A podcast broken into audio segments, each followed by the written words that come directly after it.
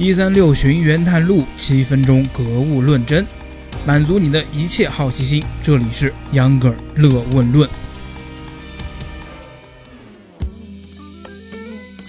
大家好，欢迎收听秧歌儿乐问论，我是不能科普到天荒地老，也要科普到乐问论一百期的秧歌儿。咱们这档节目一直是求变的节目，这两期您看又换片头了。虽然这些实质上并没有什么毛用，但 Younger 呢也希望给人新面貌吧。Younger 最早计划着说啊，论文论节目做到一百期，没想到这么快就快到一百期了，只能说时光荏苒，有你们的支持，完全不想放弃啊。最近 Younger 想一百期之后不停更，至少也得换个模样吧，拭目啊不，拭而以待吧。回归正题，咱们今天要讲的是这两天又重新进入到公众视野里的氢弹。话说东北方某国呀，近日要风得风，要雨得雨，轰隆一声地震，氢弹试爆竟然成功了。国际间对此反应激烈，虽然和往常一样都是谴责，但是这次的谴责声音明显更大了。这是为啥呢？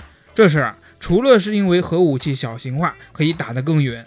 更关乎到五大国的面子问题啊！咱们现在就开始聊一聊世界氢弹发展的往事。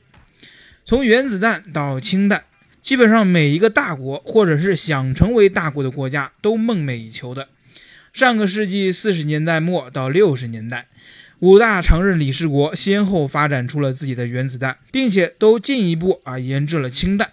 之后便是五大国制定大家熟悉的核武器不扩散条约。遏制对方和小国不再发展核武，保证核管控。但是国际间谁又管得住谁呢？在那之后，国际间拥有核弹其实并不是什么特别稀奇的事儿。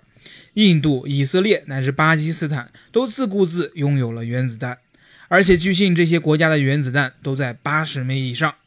除了这些，白俄罗斯、南非、哈萨克斯坦、乌克兰都是对核武器曾经拥有。至于东北方某国，二零零六年才进行核武器实验，至今也才有了几个核弹头。所以在这两天氢弹实验之前啊，该国的话语权还没有今天这么大。那为啥有了氢弹，国际就为之疯狂了呢？原因在于氢弹这个技术，除了联合国五大常任理事国，还真没有其他国家拥有。氢弹又被称之为热核武器，咱们高中物理就学过呀。这是利用氢的同位素核聚变反应释放能量来进行大规模杀伤破坏的。核聚变这个东西，喜欢了解科学知识的我们经常听到这个词儿。顾名思义，简单来说就是两个原子核聚合到一起，因为物质不守恒，所以释放了巨大的能量。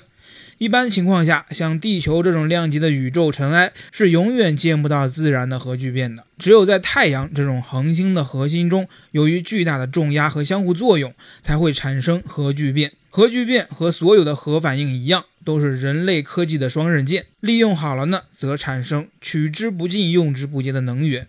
可惜，众所周知，人类至今都没有很好的掌控核聚变，只能嘣嘣嘣。按照咱们刚才讲的，氢弹的爆发是需要巨大的温度做引子的，这也就是为什么都是先有原子弹后有氢弹。这是因为要利用原子弹做雷管，是目前教科书上都会告诉我们的常识。但是如果氢弹真的是教科书上的那么简单，恐怕十个核不扩散条约都拦不住那些恐怖分子研制。实际上，除了满足教科书上的一些条件，为了让核聚变猛烈并且持续，不仅需要足够高的温度，还需要让高温区域的核聚变燃料浓度足够高。与此同时，第一次用来当雷管的核爆本身就是非常迅速猛烈的。如果没有一个精密、坚固并且运行顺畅的构造，核聚变燃料很可能在第一次核爆的时候就被炸得七零八落，反而达不到足够的浓度。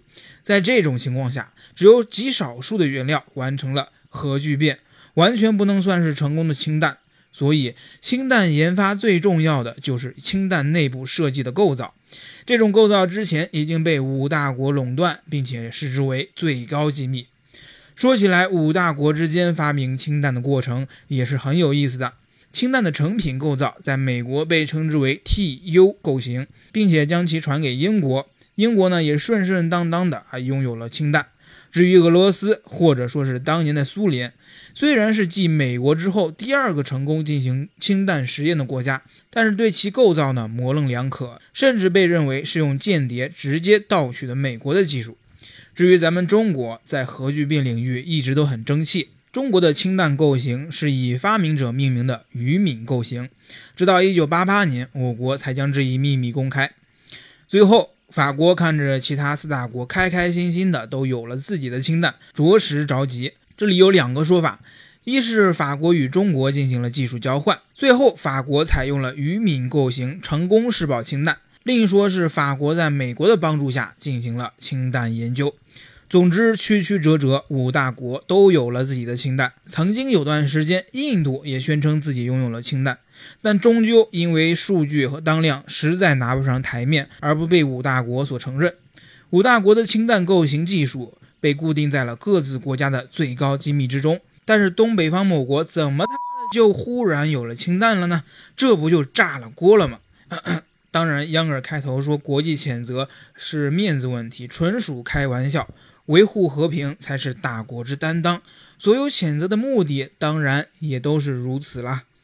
好了，本期的秧歌的问论就和大家侃到这儿了，非常感谢您的收听，咱们下期节目见。